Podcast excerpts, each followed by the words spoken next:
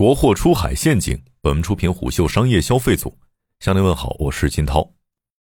我咬咬牙，给一千台滑板交了空运费，一台滑板的运费高达一千至两千三百元，物流成本从百分之八骤升至百分之十五。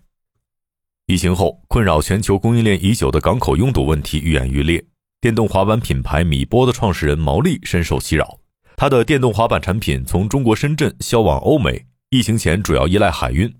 然而，二零二一年春节，他的一千五百台滑板滞留在美国洛杉矶长滩码头上整整一个月，没有足够的工人与货车来交接。同时，港口开始收取高价滞留费，他每天都要为滞留的货物支付两百美元的额外费用。困在出海里的不只是毛利，陈德地已经习惯了德国消费者的五星好评，永远不会出现在自己的灯具品牌卡米奇的主页上。这一次，他们介意的是电镀灯具表面上的灰尘。他说：“德国消费者的原则性就是这么强，已经到了吹毛求疵的地步。”毛利和陈德地是疫情后跨境出海潮的缩影。二零一九年，疫情席卷全球之后，世界范围内出现物资短缺。中国货凭借产业链的稳定性和韧性变得更为抢手，眼看着有人赚到了钱，更多商家开始跨越山海。二零二一年，某跨境平台一季度招商直接招满了以往全年的名额，但造富神话下不乏负重者。随着海外需求红利减少，之前被销量掩盖的痛点愈发明显，例如运输、仓储、支付以及本地化等等，而最终压垮跨境商家的往往是现金流。行业里有一个说法叫做“无三贵”，意思是一贵送、一贵刷、一贵做秒杀，就算贴钱卖也要把商品卖出去，不然海外仓的仓储费用造成资金周转变缓，可能会导致资金链断裂。优米科技国际业务 VP Lily 对虎嗅表示，品牌出海的时光机效应已经逐渐消失了，中国制造和中国制造对海外市场也不再是降维打击的阶段。在科技全球化的今天，如何找到更为细分的市场机会，是品牌出海需要留意的新挑战。首先面临的是本地化之困。陈德地踏实诚恳，是一位典型的广东商人。在创立卡米奇国际灯饰品牌之前，有十多年的欧美外贸灯具代工经验。他的工厂位于中山古镇附近，那里被称为世界灯都，在全世界灯具出口行业所占有的市场份额在百分之六十以上。虽然陈德地从事灯具制造多年，但他十分缺乏对国外终端消费者的了解。出口外贸行业有一个打样环节，有时他开发了很多的产品，但外贸客户只选择了极少的一部分。他时常感到疑惑：外国消费者到底喜欢什么样的商品呢？没被选中的商品在国外是否一定不受欢迎呢？被客户选中的产品，有的可以持续销售，有的却没有回购，是因为什么原因呢？为了更深入地接触国外消费者，他开始尝试做自己的品牌。目前，陈德地的灯具在海外的回购率高达百分之十，这个销售指标可以与当前的国际知名品牌相媲美。在做代工的时候，陈德地只需要按照外贸客户的要求制造和交货，不需要考虑销售问题；而做品牌时，需要考虑的因素显著增加，从产品研发到售后服务，以及最重要的市场推广和销售，都非常具有挑战性。亚马逊全球开店亚太区企业购负责人杨军对虎嗅表示：“过去品牌方需要离消费者很近，才能知道消费者的需求变化。但随着数字化工具越来越充裕，通过网络或者各种数字化渠道，位于中国的品牌也能够对海外消费者的行为有较好的认知。依托中国强大的供应链跟制造能力，能够迅速的根据当地市场的反馈来调整整体产品和运营策略。”在真正深入到当地消费者的诉求之后，陈德地仿佛进入了完全不同的世界。他从亚马逊提供的点击量和购买转化率去分析用户心理，从谷歌搜索中位列高位的灯具样式探索用户需求。他逐渐产生了自己对于市场的理解。同一款灯具，美国人喜欢黑色，德国人喜欢金色，英国人喜欢白色。美国中产阶级房子普遍有三百到五百平，层高高。而欧洲人的房子狭窄，吊灯在这两个地区的需求尺寸非常不一样。行业内将2012年以前称为出海草莽期。国内知名消费电子品牌绿联出海负责人雷杰告诉胡秀，以前大家挂个牌子就去国外卖了，两三个人从市场上批发点货放到平台上就可以产生业绩利润。那个时候除了产品没有独特优势之外，用户体验的闭环也没有走完。早期跨境物流平台大多寄发小包。从客户下单到收货需要长达一个月，这样的体验短板让绿联认为出海的时机还没有到来。二零一四年短板补齐，绿联入局，亚马逊 FBA 服务为商家提供终端配送，解决了最后一公里的问题。一年之后，亚马逊全球开店业务正式进入中国，本地化服务团队帮助中国品牌更好出海。迄今为止，绿联行销多个国家和地区，在东南亚，绿联是来赞达三 C 品类销量前三。雷杰认为，品牌要有穿越周期的能力，在草莽期、爆发期到近一年的集中竞争期，品牌是否真正理解用户需求，产品是不是真正经过打磨？公司有没有用心进行本地化营销运作，都是决定品牌出海成败的关键。究其根源，最重要的是事态变化下组织能力的提升。消费电子出海的难点在于产品和用户需求变化之快，许多手机和电脑厂商每半年就会有新品发布，配件厂商如何跟上头部公司的动态和趋势，踩中用户的每一个需求点，对市场团队和供应链的要求极高。杨军表示。疫情之后，全球消费市场发生最大的本质改变就是速度，即根据本地消费者的需求快速迭代产品的能力，这是中国出海品牌的必备技能。其次是流量之困。二零一七年五月二十五号，毛利上传了自己的第一支 YouTube 视频，他用笨拙的英文在深圳街头介绍自己设计的电动滑板，背景里绿树葱郁，极富中国特色的卡车停在路边，车门上用白漆写着“补胎”。当时那只滑板的售价为一百美元。视频简介里留着毛利的 QQ 邮箱。评论区里有观众留言：“我其实不太能懂你在说什么，下次可以直接把价格和链接放上吗？”五年过去了，现在点开这支视频，观众首先会看到米波旗下的王牌产品，型号为飓风的一支广告。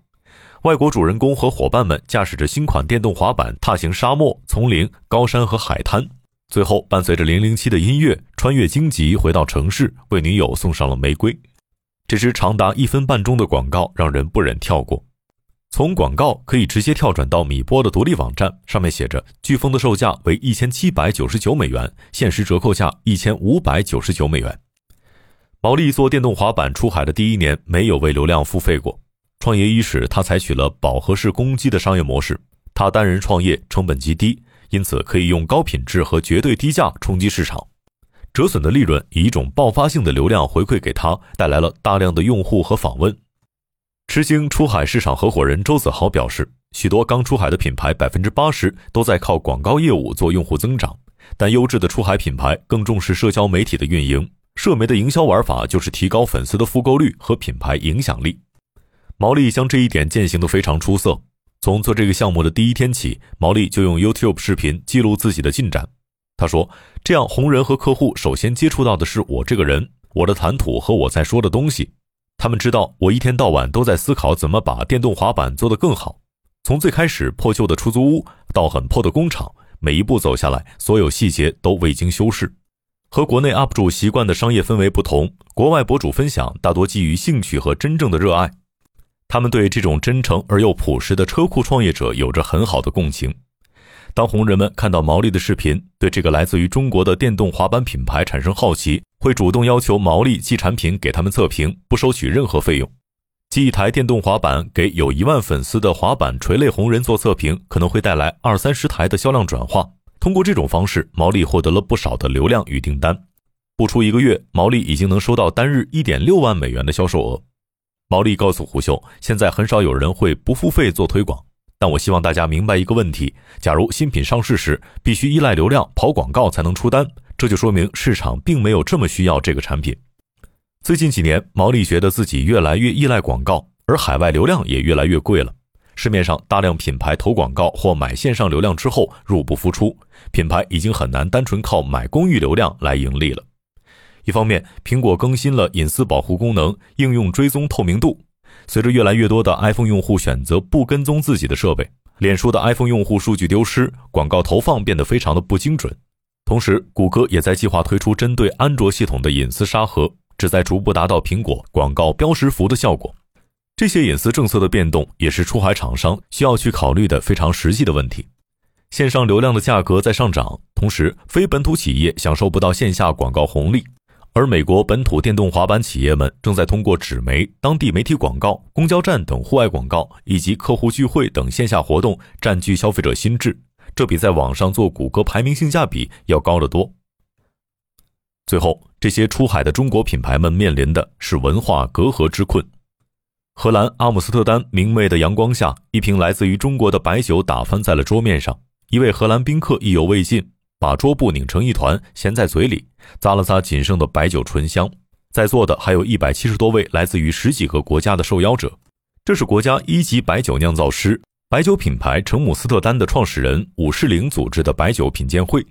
他的合伙人吉星威林来自于祈福酒业，家族三代酿酒，出身酒乡四川绵竹。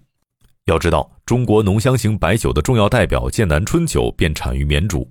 他父亲买下了建立于1978年的国营企业，改名祈福酒业，家族经营了二十余载。出于中国年轻人渴望和世界对话的愿景和独立创新的渴求，年轻的吉星威林和武士陵一起创建了汉吉酒业。这是一个很中国的品牌故事。白酒也是一个很中国的产品，这样特征明显的品类如何开拓国际市场呢？有留学背景的威林和武士陵想了很多办法。首先是根据世界口味调整产品。成姆斯特丹采取了中西结合的概念，用西方蒸馏酒的制作工艺制作传统白酒。比如说，把白酒放到橡木桶当中，增加橡木香气；或者是经过复式蒸馏之后，把白酒味道变淡，加入其他果味儿；以及用白兰地的索雷拉系统混合不同年份的老酒，来获得更富裕的复合香气。同时，他们已经做出了以白酒为基础的果味鸡尾酒，这是武士陵和成都顶级调酒师联合开发出的新品种，目前已经有百香果、菠萝和中国特色的桂花荔枝味儿。其次是用国际语言讲品牌故事。同为烈酒，威士忌的国际认知比白酒清晰和广泛的多，因此他们借助威士忌的品鉴方式来推广白酒的饮用。在武士陵看来，和世界沟通是一个转码问题，代码并非中文。成立于威尔士的葡萄酒与烈酒教育基金会 （WSET） 是全球最大的葡萄酒、烈酒与清酒资格认证课程提供机构，也是全世界最大的葡萄酒文化传播机构。为了更好地推广白酒文化，进入容易被西方认知的知识体系，他们参照 WSET 的课程标准，梳理了一套白酒品鉴体系。除此之外，他们还组织线下品鉴会，或是在拜访外国客户时，带上中国白酒和当地的荷兰金酒，做生动的对比性测试。融入是中国品牌出海的本地化必经之路，有些品牌也做得恰到好处，比如说品牌脱离产地限制，进入更广泛的世界语境。王贝告诉胡秀，智能手机品牌一加的社交媒体本土化非常成功。他在荷兰乌特勒支应用大学创意商学院任教，学生多是千禧年前后出生的 Z 世代人群。他们表示，一加在社交平台上的内容看不出来是中国品牌。王贝说：“如果想要讲好中国属性的故事，应当深入浅出，不要讲太深太重的文化渊源，而是要先讲一个海外受众可以轻轻松松就明白和接受的故事。比如说，他提到。”还在制作中的游戏《黑神话：悟空》的预告在 YouTube 上广受好评，就是因为找到了很好的切入点，没有妄图把整部《西游记》一股脑的倒给海外玩家。疫情渐缓，曾经运费高达三万美元的四十尺海运高柜的价格已经开始回落，长滩码头有望恢复往日流通与繁华的势头。但留给中国商家的出海考验并未结束，从郑和下西洋到海上马车夫，世界贸易像丝线一般。串联交织着不同国家的讲述，绕满全球。中国及早地加入了这场叙述当中，并在今日力图将其讲得更圆满、更精彩纷呈。商业洞听是虎嗅推出的一档音频节目，精选虎嗅耐听的文章，分享有洞见的商业故事。我是金涛，下期见。